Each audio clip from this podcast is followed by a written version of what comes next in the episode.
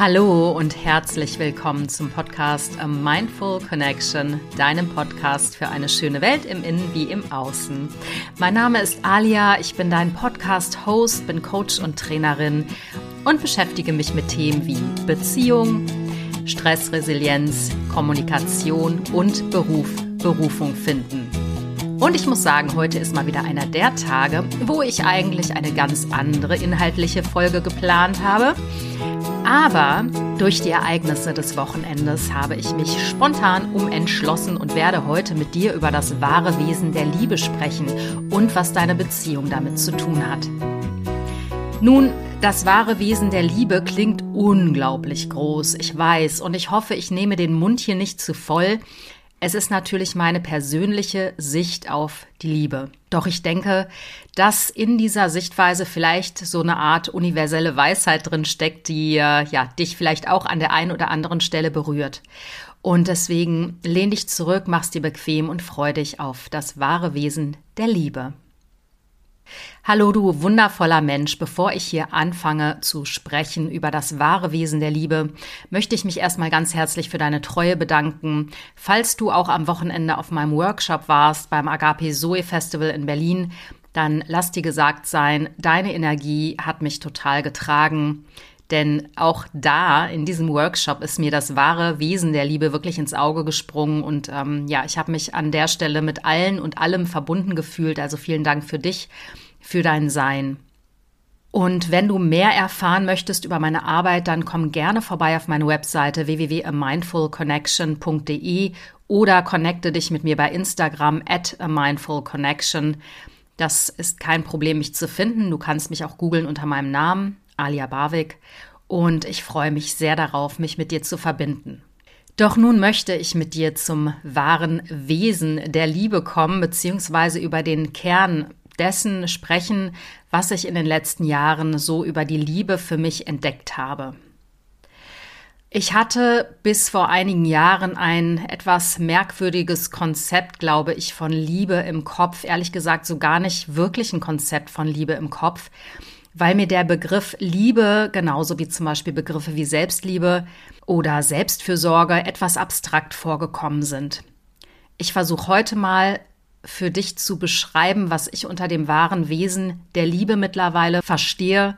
Und es kann natürlich sein, dass sich das in den nächsten Jahren bei mir definitiv noch ändert. Und das Schöne ist ja, Leben ist immer Veränderung. Das heißt, es wäre komisch, wenn es das nicht täte. Ich hatte das auch auf meinem wundervollen Workshop erzählt, jetzt am Wochenende, dass ich sehr viele chaotische Liebesbeziehungen geführt habe und dass ich oft nicht verstanden habe, warum man überhaupt in Beziehungen geht. Ich habe gemerkt, dass man am Anfang ganz dolle verliebt ist, aber irgendwann ließ die Liebe nach.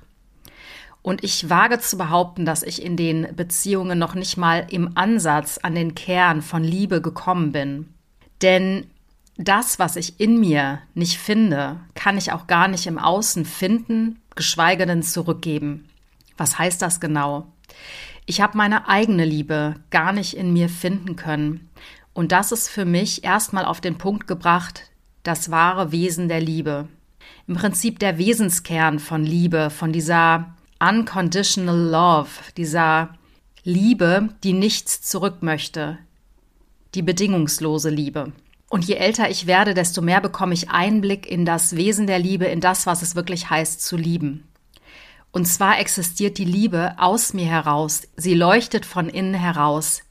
Denn die Liebe, genauso wie alles andere, ist schon längst da. Wenn du dir vorstellst, in Beziehungen, dadurch, dass wir einem Menschen nahe kommen, werden alte Wunden getriggert, Wunden, die aus der Kindheit kommen. Und meistens tut es weh. Das ist das, was Beziehungen manchmal sehr schmerzhaft macht, denn da kommen alte Themen aus deiner Kindheit zutage.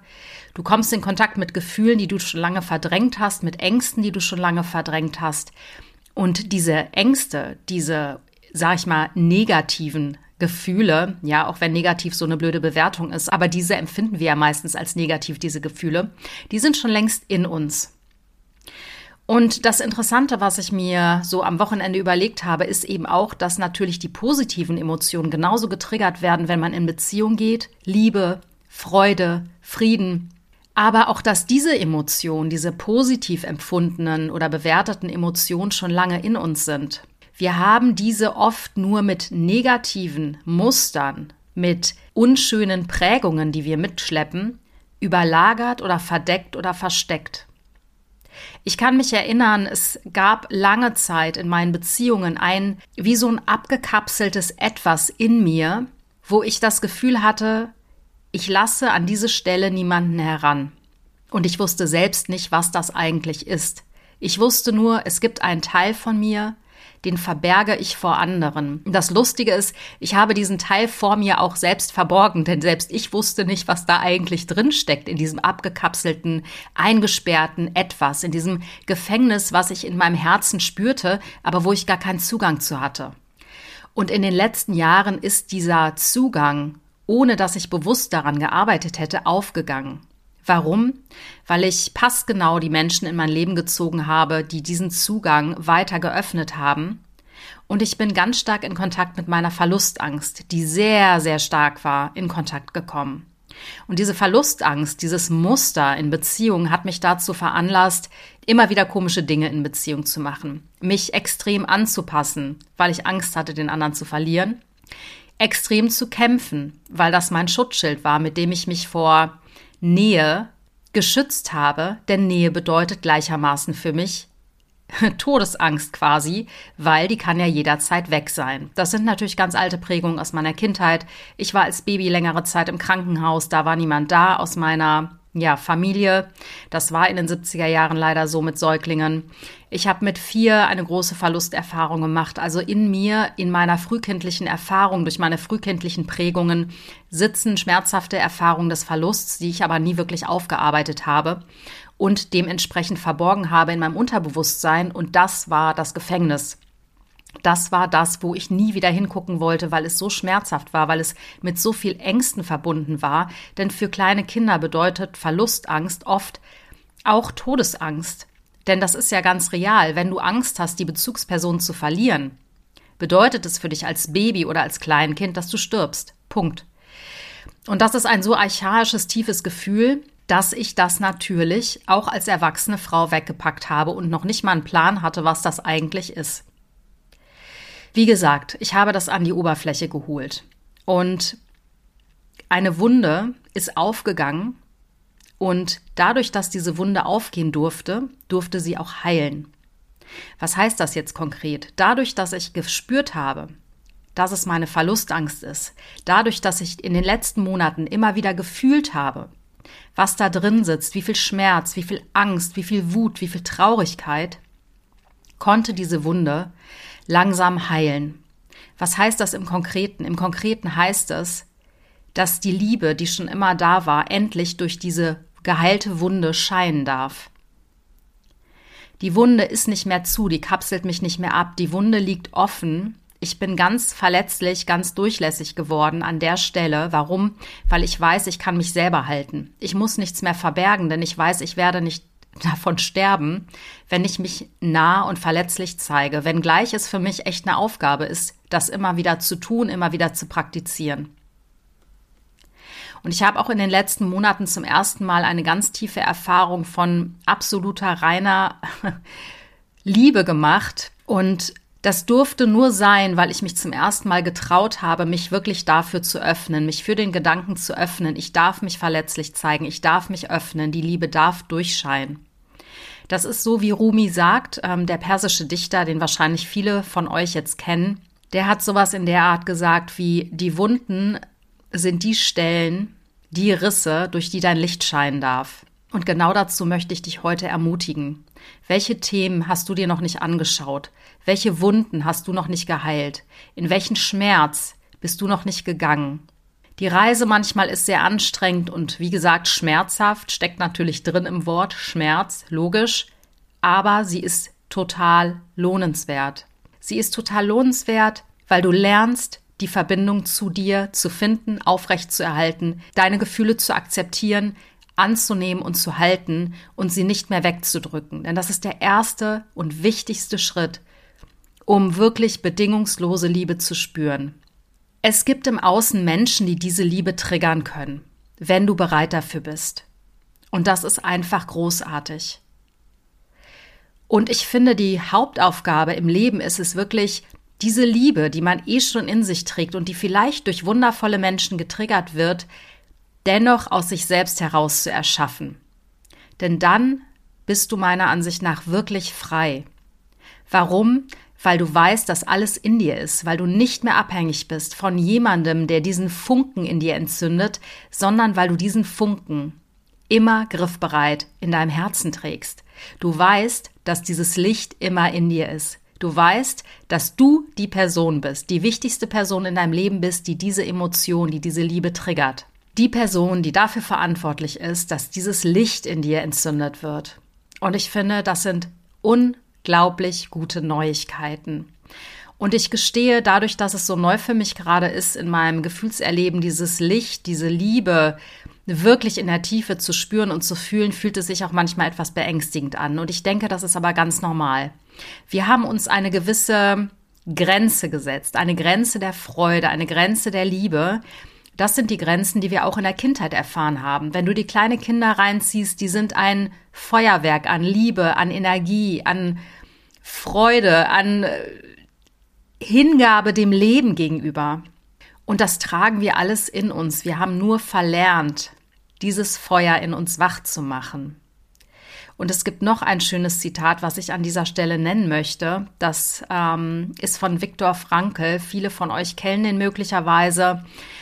Er hat das KZ überstanden, überlebt, weil er diesen Funken in sich getragen hat, weil er sich trotz der ganzen äußeren Umstände diese Lebensfreude, den Sinn in seinem Leben bewahrt hat. Und das ist fast unmöglich zu glauben, dass ein Mensch diese übernatürlichen, übermäßigen, übersinnlichen Kräfte hatte, in einer solchen Situation sein Lebensfunken nicht komplett einzudämmen. Viktor Frankl hat gesagt, derjenige, der das Licht gibt, muss das Verbrennen aushalten. Und das ist insofern gemeint, als dass, wenn du dein Licht aus dir herausholen möchtest, das Licht, was jeder in uns trägt, musst du es aushalten, dich mit deinen Wunden, deinen Verletzungen auseinanderzusetzen. Du musst es aushalten, dass dein Ego an einer gewissen Stelle verbrannt wird und du als dein strahlendstes Selbst wieder auferstehst, wie der Phönix aus der Asche. Und dieser Weg, und dazu möchte ich dich ermutigen, ist der lohnenswerteste Weg, der persönlichen Weiterentwicklung, den es gibt.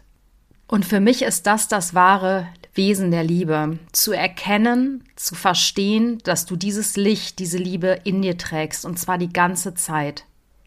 Du bist als spirituelles Wesen auf dieser Erde inkarniert, meiner Ansicht nach, und du hast diesen göttlichen Funken sowieso in dir. Jeder hat ihn in sich. Wir haben nur verlernt, diesen Funken wieder zu entdecken. Wir haben verlernt, wer wir eigentlich sind.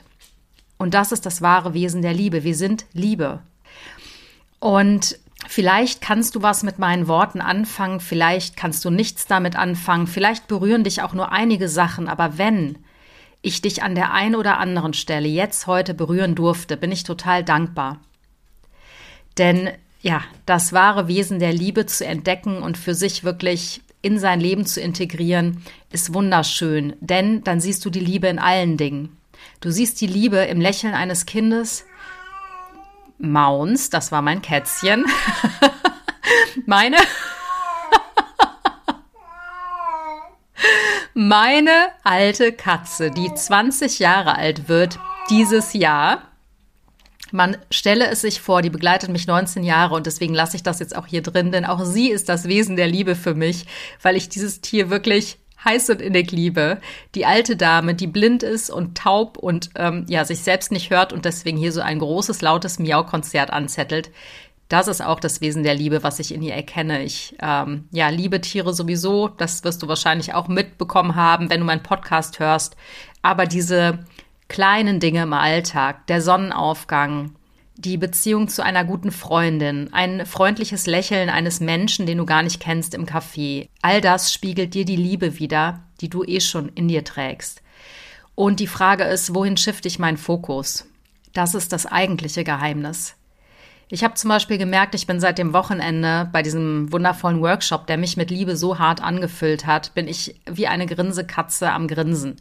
Und ich laufe lächelnd, joggend durch die Gegend und ähm, ja, begegne Menschen, die mein Lächeln bemerken und mich anstrahlen. Und das ist im muffligen Berlin eine Seltenheit. Aber das, was du ausstrahlst, das, was du in dir findest, das gibst du nach außen und umgekehrt.